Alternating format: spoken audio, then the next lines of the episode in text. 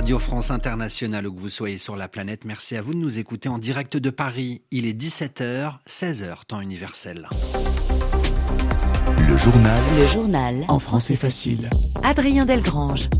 Bonjour à tous, bonjour Vanda Marsadier. Bonjour Adrien, bonjour à tous. Nous sommes le mercredi 22 février. Au sommaire de cette édition. 10 morts et plus de 100 blessés. Attaque de l'armée israélienne dans la ville palestinienne de Naplouse. Nous appelons notre correspondant à Jérusalem dès le début du journal. À la une également, avant de rentrer aux États-Unis, le président américain Joe Biden rencontre à Varsovie les dirigeants de l'OTAN correspondance à suivre en Pologne. Et puis en France, c'est un jour triste pour l'éducation nationale. Les mots du ministre Papendiaï, une enseignante, a été tuée ce matin par un élève. Voilà pour les titres. Soyez les bienvenus. L'armée israélienne tue 10 Palestiniens en Cisjordanie occupée. Dans la ville de Naplouse, précisément, l'armée israélienne a lancé ce mercredi matin un raid meurtrier, une opération militaire très rapide sur cette ville palestinienne du nord de la Cisjordanie occupée, vous le disiez, faisant 10 morts et au moins 100 blessés. Officiellement, les forces israéliennes affirment avoir mené une opération antiterroriste. Sami Boukhelifa, bonjour. Bonjour. En direct de Jérusalem pour RFI. Sami, il y a des mineurs, des adolescents parmi les victimes. Oui, car dans la matinée, l'assaut est lancé en plein centre-ville, dans le cœur historique de Naplouse. C'est là, dans le marché de la vieille ville, que se rassemble tous les jours la population. Dans le viseur des forces d'occupation israéliennes, deux combattants affiliés à des groupes armés palestiniens. Ils sont recherchés par l'État hébreu. Pour les éliminer, l'armée israélienne déploie une force de frappe complètement disproportionnée, raconte un habitant de Naplouse qui souhaite rester anonyme. Des dizaines de véhicules blindés, des forces spéciales, des drones, des tirs de roquettes. La ville est un champ de bataille et bientôt un champ de ruines par endroits. Civils, femmes, enfants, personnes âgées, rien n'arrête la machine de guerre israélienne. Les victimes sont âgées de 16 à 72 ans. Plus d'une centaine de blessés par balle. Les soldats de l'armée israélienne tirent à vue. Tous ceux qui essayent de stopper leur progression dans la ville sont neutralisés. Déterminés, beaucoup de jeunes Palestiniens tentent malgré tout de repousser l'assaut. Des grenades de gaz lacrymogènes sont tirées massivement pour les disperser. Naplouse et ses habitants suffoquent. C'est un massacre, un carnage à huis clos, témoigne un habitant. Sami Boukhelifa, en direct de Jérusalem, dans le journal en français facile.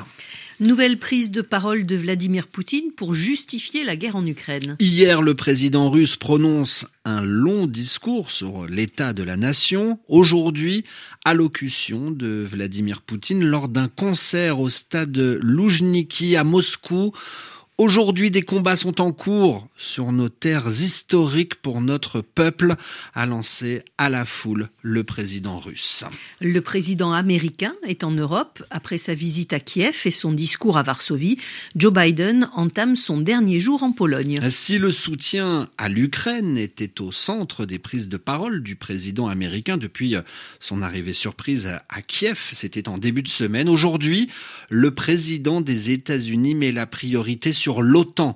L'OTAN, alliance politique et militaire qui réunit 30 pays d'Europe et d'Amérique du Nord. Alors pour le dernier jour de sa visite en Europe, à Varsovie notamment, Joe Biden rencontre les dirigeants de neuf pays baltes, membres de l'OTAN. Correspondance de Martin Chabal.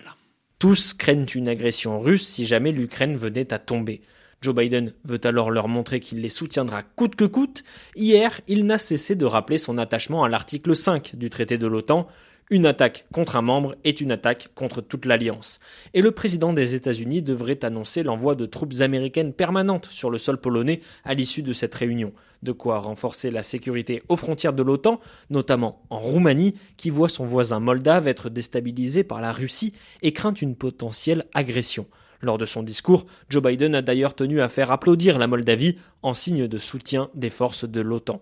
Il a également insisté sur l'unité de l'alliance et la coopération efficace entre ses membres, en particulier avec la Pologne qui accueille les discussions du jour.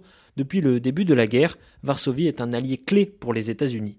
Martin Chabal, Varsovie, RFI. Joe Biden qui, comme je vous le disais, rencontre aujourd'hui les dirigeants de neuf pays de l'Europe de l'Est à l'occasion de cette visite sur le continent. La guerre en Ukraine, il en est question aussi au siège de l'ONU. À New York, les pays membres des Nations Unies se réunissent à l'heure actuelle en Assemblée générale. Objet de la réunion, le vote d'une résolution pour une paix juste et durable en Ukraine. 60 pays euh, proposent cette résolution, ce texte, des pays euh, qui soulignent la nécessité de parvenir dans les meilleurs délais à une paix globale en Ukraine conformément aux principes de la Charte des Nations Unies. Les discussions viennent de commencer et le texte sera soumis au vote des participants d'ici à demain soir. RFI à Paris, 17h06. Le journal en français facile. Madagascar a évité le pire. Le puissant cyclone, la tempête appelée euh, Freddy, a touché euh, l'île hier soir. Le bilan est pour l'instant de 4 morts, 16 600 personnes touchées, 4 500 maisons inondées ou détruites. Sur la côte, dans les rues de certaines villes, on trouve des fils électriques, des morceaux de bois et des tôles sur le sol. Des écoles et des transports publics sont encore euh, fermés dans plusieurs régions. Associations humanitaires sur place sont plutôt rassurantes. Il n'y a pas de catastrophe de grande ampleur, disent-elles. Cette tempête a rappelé aux habitants un mauvais souvenir, celui du cyclone de l'année dernière qui avait tué plus de 120 personnes à Madagascar. Une minute de silence demain dans tous les établissements scolaires de France. Une minute euh, notamment de silence pour se recueillir, car une professeure a été assassinée ce matin en plein cours, euh, tuée dans un collège de Saint-Jean-de-Luz dans le sud-ouest de la France. L'auteur présumé qui l'a poignardé est un élève de 16 ans. Olivier Sherman, bonjour. Bonjour. Et l'enquête ne fait que débuter. Une enquête est ouverte pour assassinat, c'est-à-dire pour meurtre avec préméditation. En clair, L'adolescent avait bien l'intention de tuer sa professeure avant de venir au collège. Ce jeune de 16 ans, en seconde, est actuellement en garde à vue au commissariat de Saint-Jean-de-Luz. Il est inconnu des services de police et de justice. Il est interrogé par la police judiciaire de Bordeaux. Son état de santé permet de l'interroger et de le placer en garde à vue, feu vert donné par les médecins. Alors sur ce qui s'est passé ce mercredi matin, peu avant 10 heures, dans un lycée privé catholique de Saint-Jean-de-Luz, dans le sud-ouest de la France, L'élève a sorti en salle de classe de son sac à dos un couteau et a poignardé sa professeure d'espagnol au thorax. Transportée en urgence absolue par les pompiers à l'hôpital, l'enseignante de 50 ans est décédée quelques minutes plus tard.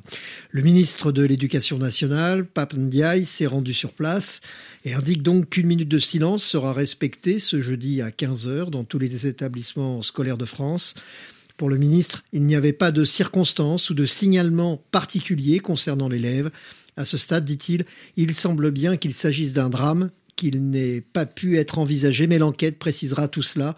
C'est un jour triste pour l'éducation, l'éducation nationale, a conclu le ministre. Olivier Sherman dans ce journal en français facile. Des restrictions d'eau inédites se profilent dans notre pays après un nouveau record d'absence de pluie. Nous vous en parlions hier. La France pourrait connaître de nombreuses restrictions dès le mois prochain après un, nouveau record de 32 jours sans pluie et un hiver euh, très sec qui euh, ont mis en péril le rechargement des nappes phréatiques déjà épuisées depuis l'année dernière.